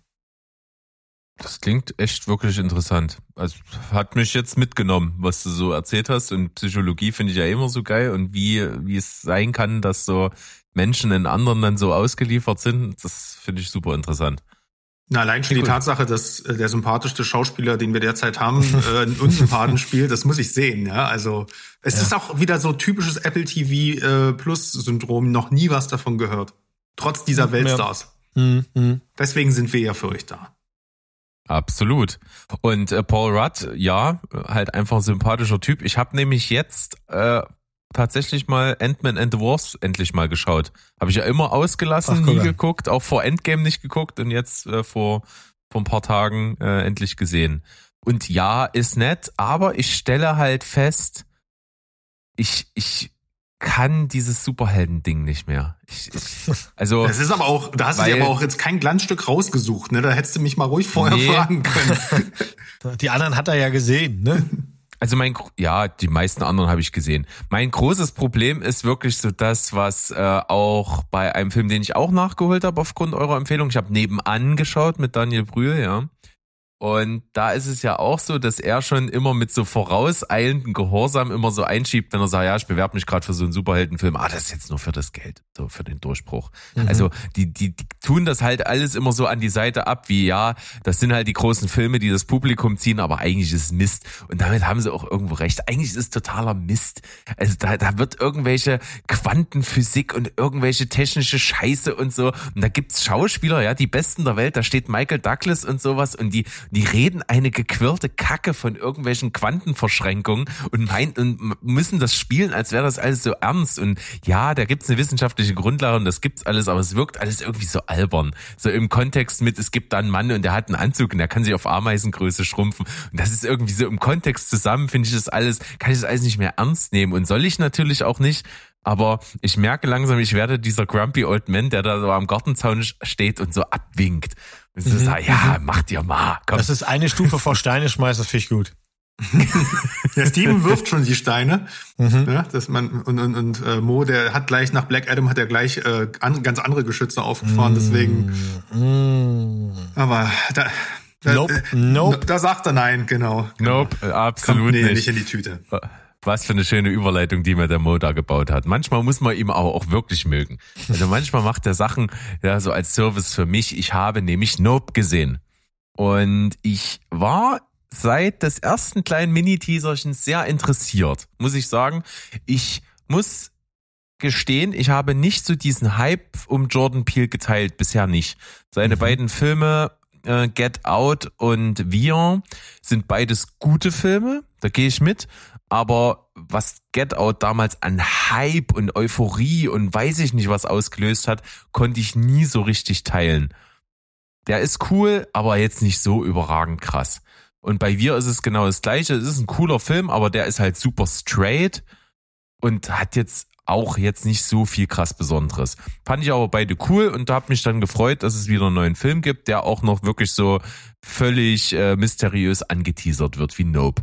Wir sehen also in diesen Trailern immer irgendwie Daniel Kaluuya, bester Mann, ja, muss man dazu sagen, der irgendwie auf so einer Pferderensch rumsteht und dann irgendwelche komischen Sachen in, im Himmel und in den Wolken sieht und Pferde durchdrehen und dann siehst du diese, diese äh, Luftwackelfiguren, die so vor Autohäusern immer stehen. Und das, das alles versuchst du in irgendeinen Kontext zu bringen und das finde ich irgendwie ziemlich strange. Und das macht der Film auch. Und hätte mir jemand die Idee des Filmes komplett gepitcht, hätte ich gesagt, pass auf, mach den Film einfach nicht. Das ist totaler Murks. Das ist Humbug. Ja, das will auch niemand sehen und das wird auch nicht cool. Und der Film hat mich echt eines Besseren belehrt, weil ich finde den, den, den Twist, den der Film macht, den finde ich super geil. Weil anfangs geht das schnell in eine Richtung, was ist die Auflösung des Ganzen, was wir sehen, und das ist es nicht. Das finde ich echt cool. Und was das vor allen Dingen auf der Metaebene für eine geile Metapher aufmacht, wie der Mensch so mit, mit seiner Umwelt umgeht und, und wie er sich verhält gegen, den, gegenüber anderen Geschöpfen und sowas, finde ich übel geil. Macht super Spaß. Ähm, ich habe schon gesagt, Daniel Kaluuya, bester Mann, weil es einfach ein geiler Typ ist. Der hat ein so unaufgeregtes Schauspiel, der kommt so absolut natürlich rüber, der zieht so eine coole Nummer durch. Äh, seine Schwester in dem Film genauso, macht super Spaß. Dann hast du noch äh, Steven Yeun, der so eine seltsame Figur spielt, die für einen bestimmten Mechanismus im Film da ist. Und die kriegt auch noch eine Backstory, die auch noch mal so ein Kommentar auf die Story des Films selber ist mit, mit seiner überbordenden Aussage am Ende. Das klingt alles total kryptisch, macht aber für mich in der Zusammenstellung super Sinn und wir haben hier einen Film, der einfach geil aussieht. Wir haben an der Kamera heute von heute mal das ist einfach ein krasser Typ. Du weißt, wenn der irgendwo draufsteht, dann kriegst du dort ein absolutes Bildergewitter und das funktioniert. Dieser Film spielt ja auf so einem begrenzten Setting. Das ist nur so ein Tal, wo diese Pferderanch eben ist und dann noch so ein, so ein Erlebnis-Cowboy-Park für Touristen. Und dort spielt sich eigentlich alles ab. Und wie das mit der Kamera eingefangen wird und wie die Bilder, die auch dann natürlich irgendwie CGI sind, diese Phänomene, die da abgehen, wie die da mit der Kamera noch eingefangen werden und dadurch so ein so ein Twist kriegen, dass du als Zuschauer das so beobachtest, macht halt total viel her, zieht dich richtig in den Film rein und äh, ist für mich sicherlich bei den Top-Filmen des Jahres vertreten, weil ich wirklich meine Erwartungen waren, waren wirklich gut und sind übertroffen worden, weil ich ihn wirklich geil fand. Und äh, Nope gebe ich 8,5 von 10. Macht Spaß, ist eine absolut klare Empfehlung von mir. Ja, ähm, ich habe ja schon mal drüber geredet vor unserer neuen Zeitrechnung. Ich mochte den auch sehr. Und äh, ich kann aber auch verstehen, warum viele Leute den tatsächlich nicht so richtig mögen, weil du musst dich da schon so ein bisschen drauf einlassen. Also es gibt so ein paar ähm, Szenen. Du hast die noch nicht gesehen, ne, Sandro? Nee, aber Also ich die- habe, äh, ihr werdet ja jetzt auch nicht spoilern, nehme ich Nein, nein, wir werden auf gar keinen Fall, wenn wir spoilern. Ich finde, finde auch nicht, bei dem Film geht's eben nicht darum. Das ist nicht, dass du hier auf den äh, Shyamalan-Twist wartest oder sowas. Du willst schon Waddy, wissen, waddy? was, du willst schon wissen, was da passiert und warum das passiert. Der hat, der Film hat für mich nur eine einzige Schwäche, äh, die kann der Berg jetzt vielleicht äh, nachvollziehen. Und zwar gibt's diese Szene, wo das, ah, doch, ich glaube, das ist im Trailer. Nee, machen wir off-air. Das ist mir zu gefährlich, machen wir off-air. Aber da hätte ich gerne, da, da, es gibt eine Szene, die spielt im Dunkeln und die hätte ich gerne im Hellen gesehen. Okay. Da regnet's. Lasst uns. Mhm. Weißt du, was ich meine? Ist, dass es Mhm, regnet, sehr okay. stark regnet. Und im Hellen, Ja. glaube ich, wäre das noch mal, wäre das einfach noch mal eindrucksvoller gewesen. Ansonsten äh, Daniel Kalua tatsächlich äh, bester Mann. Ich habe eine schöne Kritik gelesen. Ähm, der ist da nicht so unserer Meinung. Der schreibt, äh, Daniel Kalua hat die ganze Zeit einen Ausdruck auf dem Gesicht, den man hat, wenn man nonstop den Furz anderer Leute riechen muss.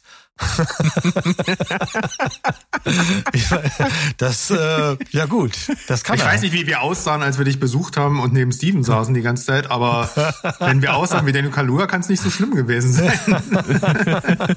Das glaube ich auch, ja. Mann, Mann, Mann. Äh, Ach, kommt, Freunde. Ah.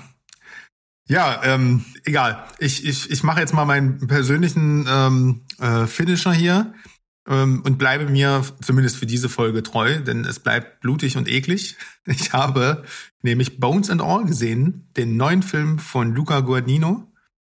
dem wir ja auch Call Me By Your Name, den ich persönlich nicht so mochte, aber auch das Remake von Suspiria zu verdanken haben, den ich wiederum sehr mochte. Und dieser Film hier fühlt sich an, als würde man die beiden Filme konsequent miteinander verschmelzen. Ähm, weil er einerseits sehr intim ist, ein sehr intimes, romantischer, sehr intimer romantischer Roadmovie irgendwie, von zwei jungen Außenseitern, als auch ein sehr brutaler und verstörender Kannibalenfilm. Ja, also ich meine, deswegen hier vielleicht auch so eine Mini-Warnung ausgesprochen. Bei Terrifier, da gehen ja eh nur bekloppte Genrefans rein. Da ist das vielleicht vorhersehbar und ist auch gut so, dass der dann halt so über die Stränge schlägt. Aber bei dem Film hier könnte man sich halt auch, da können sich einige Leute wahrscheinlich echt vergreifen, weil die denken, oh, Timothy Chalamet, ein Liebesfilm. Ja, dann vielleicht dann werden die dann doch unter anderem mal unangenehm überrascht. Ähm, deswegen kleine Warnung von mir. Es geht um die 17-jährige Marin, gespielt von Taylor Russell. Neinberg, ich habe immer noch nicht Waves geguckt, aber nach dem Film habe ich es mir noch fester vorgenommen. Ähm, die gemeinsam mit ihrem Vater in den 80ern von so ja, Bundesstaat zu Bundesstaat zieht, denn sie hat seit früher Kindheit ein Problem. Sie ist nämlich ein sogenannter Eater. Sprich, sie hat Verlangen nach Menschenfleisch. Und eines Tages kommt es mal wieder zu einem Zwischenfall. So beginnt der Film und ihrem Vater bleibt halt nichts anderes übrig, als sie mit ja, einem Geldbündel, ihre Geburtsurkunde und halt so einem Walkman, habe ich mich wieder sehr gefreut, ähm, inklusive eines aufgenommenen Tapes auszusetzen. Und auf diesem Tape erzählt er ihr von ihrer Lebensgeschichte, also von ihrer Kindheit, an was sie sich nicht mehr so gut erinnern kann. Und erklärt ihr eben auch, was mit ihrer Mutter geschehen ist. Und zu dieser beschließt sie sich dann aufzumachen. Ne, muss ja irgendwie dann halt von Virginia nach Minnesota kommen ähm, per Anhalter. Und auf dem Weg lernt sie unter anderem äh, den, einen anderen Eater namens Sully kennen. Der wird gespielt von einem enorm abartigen und gruseligen Mark Rylance. Ganz große Klasse in dem Film. Äh, der bringt ihr bei, ähm, auf, auf große Entfernung äh, andere Eater zu riechen. Ne, die riechen dann wohl anders, wenn die ähm, äh, oder sondern da was ab, wenn man halt äh, Menschenfleisch isst und äh, auch seine bringt auch äh, seine Maxime so näher, ne? niemals andere Ida zu essen und so weiter. Ähm, als der Typ dann aber irgendwann zu creepy wird, haut sie ab und trifft irgendwann auf den jungen Lee, gespielt halt von unserem ne, Herzbuben Timothy, der auch auf Menschenfleisch steht und ähm, sie dann halt mitnimmt, äh, in seinem Pickup äh, quasi Mitfahrgelegenheit zu ihrer Mutter anbietet. Die beiden kommen sich näher, treffen im Laufe der Reise noch auf viele, viele andere Gestalten. Michael Stuhlbarg ist zum Beispiel in einer ziemlich krassen Szene dabei, ähm, die sich wirklich einbrennt. Ähm, ja, dann schöne Dinge geschehen, ein paar schlimme Dinge geschehen. Es wird herzlich, es wird traurig, es wird heftig. Ja, und der Film, ja, der lässt sich Zeit, eine tolle Geschichte zu erzählen. Der fängt traumhafte Bilder ein, ist sehr bedacht inszeniert. Und trotzdem hast du halt ständig Angst, dass irgendwas passieren könnte. Ähm, und wenn dann halt auch mal was passiert, dann haut's halt auch so richtig in die Magengrube. Ähm, ja, der Soundtrack deckt mit Joy Division, Kiss, Duran Duran, New Order, Aha, so ziemlich alles ab, was mir gefällt. Und der Score von Trent Reznor und Atticus Ross ist wie immer großartig. Vor allem der letzte Song, You Made It, ähm, Feel Like Home der kickt im Zusammenhang mit den Bildern, die man da sieht, halt auch nochmal so richtig emotional rein. Also, ja, alles in allem finde ich, ist ein Must-See dieses Jahr und kriegt von mir 8,5 Punkte. Schick. Aber hm. jetzt habe ich eine Nachfrage, da habe ich vielleicht am Anfang nicht ganz aufgepasst. Das, das, klingt ja so, als würde das in einer Welt spielen, wo das relativ erstmal normal ist, dass es da diese Kannibalen gibt. Oder, oder ist das, spielt das im Jetzt und das ist total verpönt? Na, spielt er in den 80ern und äh, nicht das, das, das ist einfach nur für das, das Setting des Films, aber warum die da Ita genannt werden oder ich, ich habe das eher so wahrgenommen, dass die Kannibalen sich gegenseitig so nennen, um sich halt eher wie eine ausgegrenzte Gruppe äh, zu, äh, zu fühlen und nicht wie irgendwas Krankhaftes. Ne? Also deswegen ist das, spielt das schon in unserer jetzigen Welt und folgt auch unseren Regeln der Gesellschaft. Okay. Mhm. Das heißt, wenn sie jemanden anknabbert, dann finden die Leute es blöd. Das finden die alle ziemlich doof. Ne, es ist halt, man kann die Metaphern des Films ja relativ, dann sollte man dann selbst hinaus äh, herausfinden, aber es gibt natürlich auch Menschen, die so veranlagt sind in unserer Welt, das wisst ihr, äh, mhm. äh, gerade wenn es um psychische Dilemmata geht. Die beiden sind relativ fit im Kopf, aber es führt halt zu Ausgrenzung und Co. Und die, wir nehmen halt quasi an, dass es Menschen in dieser Welt gibt, die darunter leiden und sich deswegen von unserer Gesellschaft distanzieren und nur unterwegs sind und Streuner sind. Ein bisschen Nomadland mit Kannibalen. Okay. Okay. Ja, habe ich, äh, ist, ist so im Radar schon aufgefallen, weil natürlich überall, wo Herr Chalamet seine Füße reinsteckt, da drehen die Leute durch. Und ich habe auch relativ schnell mitbekommen, dass tatsächlich etliche äh, jüngere Fans doch etwas unangetan waren von dem, was er da gemacht hat, weil es halt doch eklig sein soll an einigen Stellen. Ne? Aber man muss noch mal sagen, er ist nicht die Hauptfigur. Also dominant ist hier Taylor Russell. Nee, er ist auf dem Poster und die Leute gehen maßgeblich wahrscheinlich wegen ihm erstmal rein. Und wenn die andere, Genau. die junge Darstellerin ihm dann die Schau stiehlt, ist es ja auch fein. Richtig. Ähm, ähm, ja, also ich hatte den auf dem Zettel, nur der ist im Kino, ne? Du warst im Kino, oder? Ganz genau. Ja, ja, dann warte ich noch, bis er für mich mal verfügbar ist. Da musst du halt sehr geduldig sein. Naja, so lange wird's ja nicht dauern. Oder hat der irgendwelche Restriktionen? Sollte nur eine Überleitung zu seinem letzten Titel sein, aber wir müssen ja heute nicht jede hinkriegen. Muss okay, den muss ich mir jetzt erstmal. Da, ach, okay, weil Ja. du, okay. Be patient. Das heißt aber The Patient, nicht Being Patient, sondern Being a Patient, denn das ist hier äh, Therapiesendung die zweite. Und Mhm. dabei mag ich Therapeuten nicht mal. Aber ich mag Steve Carell und der spielt hier eine ernste Rolle und dass er ernst kann, das wisst ihr, wenn ihr Foxcatcher gesehen habt und wenn ihr den nicht gesehen habt, das solltet ihr ganz dringend mal nachholen. Das ist ein sehr, sehr guter Film. Und weil ich auch gerade im Couch-Modus war, versteht ihr? Metagag? Couch? Therapeut? Aha. Ja, Äh, okay. Du meinst die Casting-Couch. Hm, naja, äh, habe ich mir, also ich habe mir die ganze Show angeguckt, zehn Episoden an einem Abend. Wow. Ist allerdings nur ein halbes Wow, weil die meisten Folgen sind tatsächlich gerade mal 20 Minuten lang. Äh, und nur das Finale hat 40 Minuten. Am Ende sind es 200 Minuten. Äh, Das ist schon lang. Für einen Film wäre es zu lang gewesen. Äh, ob das hier für, für die Folgenaufteilung gut gewesen komme ich gleich nochmal zu. Storyline. Ein neuer Patient kommt zu einem Therapeuten. Der Therapeut wird gespielt von Steve Carell und bittet diesen Therapeuten dabei, seine Emotionen, die oft in Wut umschlagen, äh, in den Griff zu bekommen. Er redet so ein bisschen um heißen Brei und er kommt auch irgendwie nicht so richtig, also man merkt schon, dass er sehr zurückhaltend ist. Offensichtlich war er schon bei vielen Therapeuten und will nicht sofort irgendwie mit der Tür ins Haus fallen.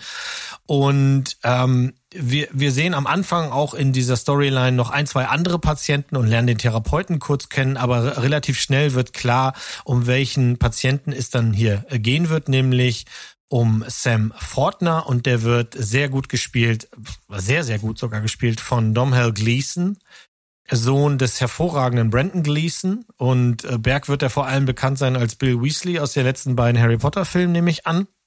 Auch, aber schon viele andere Ja, sehr, okay. sehr coole Sachen mit ihm gesehen. Ja, und Der hat auch eine tolle Black Mirror Folge, muss ich jetzt mal kurz droppen. Ich sag nur Star Wars. Okay, ja, ja, in Star Wars, aber egal. da ist er ja dann nachher in dem einen Film so ein bisschen eine verhohne Piepelungsfigurine. Aber egal, anyway. Und mit ihm gibt's auch eine richtig fantastische Romcom. Muss ich, muss ich wirklich mal sagen. Ah, Gibt's ja. wirklich. Alles eine Frage der Zeit. Mit ja, Bill den Nighy hast du mir ja auch äh, gegeben. Der war sehr lang. Der war Okay. zu lang. Aber sonst schön. um was geht's hier eigentlich gerade? Anyway, wir, äh, Um wir Domhnall kommen jetzt, Gleeson. genau, wir gehen mal weg. Lange Verhundepiepelung? Ja, wir gehen mal weg von äh, Domhnall Gleeson äh, ähm, als Mensch und gehen in seinen Charakter. Sam äh, kidnappt den Therapeuten sehr schnell. Passiert alles in der ersten Folge, ist kein Spoiler. Wer den Trailer sieht, weiß sowieso, in welche Richtung das geht. Denn er hat ein Ziel. Der Therapeut soll ihm in Einzeltherapie bei ihm zu Hause in seiner Kellerwohnung, in die er die, den Therapeuten einsperrt, ähm, der Therapeut soll ihm zeigen, wie er seine Mordlust zügeln kann, denn er ist ein Serienkiller. Ich habe das abends um 22 Uhr gestartet, weil ich irgendwo gehört habe, dass das raus ist und ich dachte, ja, 20 Minuten, das tut nicht weh. Und dann habe ich halt eben in einem Rutsch gesehen. Es war also ein langer Abend, äh, weil es eben so gut war. Also es ist spannend genug, um nonstop dran zu bleiben. Die Serie hat eine weitere Ebene. Jetzt könnte man ja denken, okay, Therapeut eingesperrt im Keller, Sam ist der Killer, Katz- und Maus-Spiel, Drama und so. Aber die ganze Serie hat eine weitere Ebene, nämlich der Therapeut selber ist, wie auch so oft in Serien gezeigt wird, äh, sind Therapeuten natürlich selber auch gerne in Behandlung, weil sie durch das Feststellen von Problemen bei anderen Menschen auch gerne Probleme bei sich selber feststellen und die müssen dann ja auch therapiert werden. Ähm, dieser Therapeut hat vor kurzem seine Frau verloren und bevor das geschehen ist, gab es schon in der Familie ganz, ganz große Probleme, denn seine Frau ist eine jüdische Kantorin, ähm, sie sind äh, jüdischen Glaubens. Kantorin heißt, sie ist im Grunde sowas wie Sie ist kein Rabbi, sondern sie ist die weibliche Form eines, eines Kantors in der Kirche. Sie macht das Ganze eher luftig, sie singt gerne, sie nimmt die Leute an die Hand. Und sein ältester Sohn hat sich vor kurzem dem streng orthodoxen Lebensstil der Juden zugewandt. Und diese beiden Welten schlagen, clashen immer wieder aufeinander. In Flashbacks sehen wir das, weil der Sohn seiner eigenen Mutter nicht verzeihen kann, dass sie keine Rücksicht auf ihn nimmt. Und die, die, die Mutter stirbt dann und der Vater äh, hat jetzt im Keller des Serienmörders, der ihn an einer Kette hält, einfach so viel Zeit, darüber nachzudenken, während der Sam ihn jeden Tag aufs Neue herausfordert, dass er halt langsam beginnt einzusehen, äh, dass er in seinem Leben nicht alles richtig macht. Und Sam erzählt ihm parallel dazu, dass der Vater von Sam ihn als Kind so schlimm misshandelt hat, dass es kein, dass er gar nichts dafür kann, dass er Leute umbringen wird dass er nichts dafür kann, dass er ähm, nicht empathisch ist und dass es doch gefälligst die Aufgabe dieses dieses Therapeuten jetzt ist, das wegzumachen. Das ist schließlich sein Job. Das ist wirklich hervorragend gespielt. Es hat wahnsinnig viel Spaß gemacht, das zu gucken. Für ich weiß nicht genau, warum dieses 20 Minuten Format gewählt wurde. Das ist wirklich mein einziger Kritikpunkt hier. Also für die Tweens da draußen ist die Aufnahmefähigkeit einer Eintagsfliege ja noch hochgeschossen und die werden der Show eh nichts abgewöhnen können wegen der Flashbacks. Denn dieses jüdische Thema, da muss man sich eben kurz drauf einlassen. Da gibt's so kleine Szenen, die werden Leute, die mit dem Glauben gar nicht vertraut sind, überhaupt nicht verstehen. Aber äh, das muss man halt eben mal so mitnehmen. Und dafür hat die Serie auch sehr viel Prügel bekommen. Dieses 20-Minuten-Ding fanden alle blöd ähm, weil in den USA war es noch schlimmer als bei uns. Da lief das Ding tatsächlich wöchentlich. Es hat also zehn Wochen gedauert, um diese Serie auf einmal zu gucken. Und das hat bei einigen doch zu Punktabzug geführt. Wir haben das Glück, dass das alles auf einmal jetzt da ist bei Disney. Und wenn man darüber hinweg sieht, dass man immer mal den Anfang wegskippen muss, weil halt eben äh, das Ding hat immer einen Anfang, hat immer ein Ende nach 20 Minuten. Das nervt, aber du wirst an jeder Folge mit einem Cliffhanger belohnt belohnt bis zum Finale, dass ich, wie ich finde, ebenfalls sehr, sehr gut die ganze Serie konsequent und passend zu Ende bringt. Äh, am Ende ist es sehr emotional und was willst du sonst von der Serie? Äh, für mich ist das eine super positive Serienüberraschung hier kurz vor Ende des Jahres. Äh, damit habe ich nicht gerechnet. Die ist bei mir ganz, ganz oben. Ich fand die wirklich, wirklich gut. Krasses Ding. Ist das eine Miniserie? Ist das Ding abgeschlossen? Miniserie abgeschlossen, Ende aus, ah, Mickey Mouse. Also 200 Minuten, äh, die man durchaus da mal investieren sollte, weil das ist den Blick mehr als wert. Ja, das ist ja ein halber Herr der Ringe-Teil. Das krieg ich hin. Ja, also ganz Ja, kann man jetzt nur mutmaßen, auch warum jetzt dieses 20-Minuten-Format gewählt wurde. Am Ende kommt es zu keiner befriedigenden Antwort nee, am, am nee. Ende. Aber es hat auf jeden Fall dazu geführt, dass du irgendwie reingeguckt hast und dann durchgezogen hast. Ne? Ja, und so ging es wohl vielen. Die haben auch geschrieben, ja, es nervt mich, aber auf der anderen Seite sind halt 20 Minuten, ist manchmal die Zeit, die es noch braucht, bevor ich was tue bevor ich weggehe, bevor ich den Abend beende, bevor ich so und so und so und so tue. Und in dem Format, vielleicht sollte das auch ein, ja, vielleicht war das auch von Hulu als Test gedacht, dass sie das als Ballon mal starten. Äh, Quibbly hatte ja dieses unsägliche Format mit den fünf bis neun Minuten Folgen, was komplett gescheitert ist. Da habe ich mich auch schon durch diverse Serien äh, gezwungen und das nervt nur. Also mit Anfang und Ende und Intro noch skippen und so, ist das halt total nervig. Aber hier ist es dann doch nicht so schlimm, weil wenn du dir wirklich erlaubst, dass du ein paar Folgen nacheinander guckst, das ist richtig spannend gemacht. Also da hört dann Geräusche äh, plötzlich, dann stellt man fest, der ist gar nicht allein in dem Haus. Ich will gar nicht so viel darüber erzählen. Guckt auch den Trailer nicht. Tut euch den Gefallen, guckt den Trailer nicht, sondern einfach gucken, das ist wirklich gut gemacht. Eine kurze Szene würde ich kurz eben erklären wollen, vielleicht, dass sie so ein bisschen Impact gibt. Ähm, wenn die Familie zusammensitzt, der Sohn ist also streng orthodox, da gibt es ganz klare Regeln, was man beim Essen machen darf und was nicht. Und hier ist es halt so, er bringt seine Kinder mit zu seinen Eltern und die sind am Tisch getrennt Eine Seite seine Familie, andere Seite die seine seine Eltern mit mit noch der äh, den anderen äh, Kindern, Enkelkindern äh, seiner Schwester. Und nachdem die Hauptspeise durch ist, kriegt die eine Seite des Tisches Eis. Und da sitzen halt auf der gegenüberliegenden Seite auch Kinder. Die dürfen kein Eis essen, weil nach strengen orthodoxen Regeln musst du zwischen, zwischen Fleisch oder milchigen, also zwischen, zwischen fleischigen Essen und milchigen Essen muss eine Stundendauer liegen. Also irgendwas zwischen drei und fünf Stunden, je nachdem, was du gegessen hast. Das ist ne, eine jüdische Speiseregel, äh, die muss man nicht verstehen. Aber diesen Impact, den das hat, ist halt so, dass sein Sohn, wenn die Mutter das Eis quasi an den Tisch stellt, genau weiß, was seine Kinder fühlen. Und er fühlt sich dadurch so verletzt, dass er seine Mutter nur total entgeistert ansehen kann. Und wenn sie dann später stirbt, hat er ein bisschen von der Liebe verloren für seine Mutter, was natürlich ganz, ganz schlimm ist. Deswegen ist das Ende umso besser und wichtiger. Also, es ist natürlich blöd vorauszusetzen, dass jemand das weiß. Ich weiß das halt, weil ich mich mit dem Thema auseinandersetze. Aber wenn ihr die guckt und ihr habt da noch Fragen, äh, meldet euch äh, gerne an, an äh, also wendet euch gerne an mich, weil ich würde schon gerne sehen, dass ihr beide das guckt.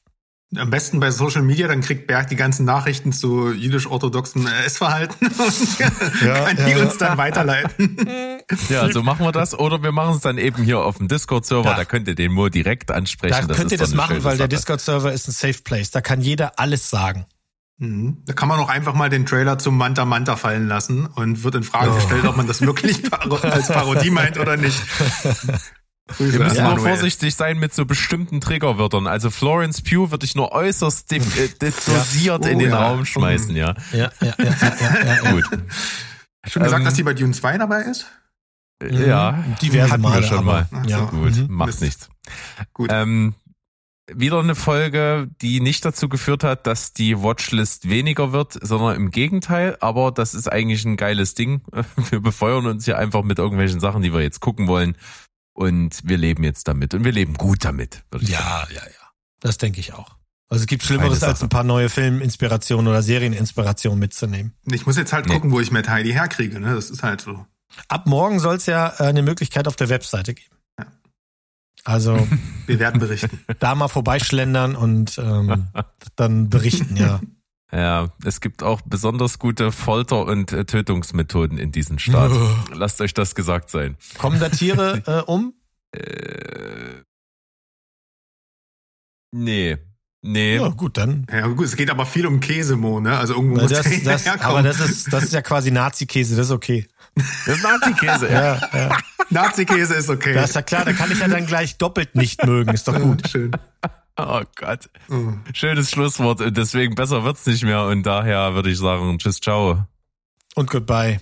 Bleibt spoilerfrei. Yes! Yeah! Hammer. ins, ins Ziel geritten. Super. Haut rein. Florence Pugh.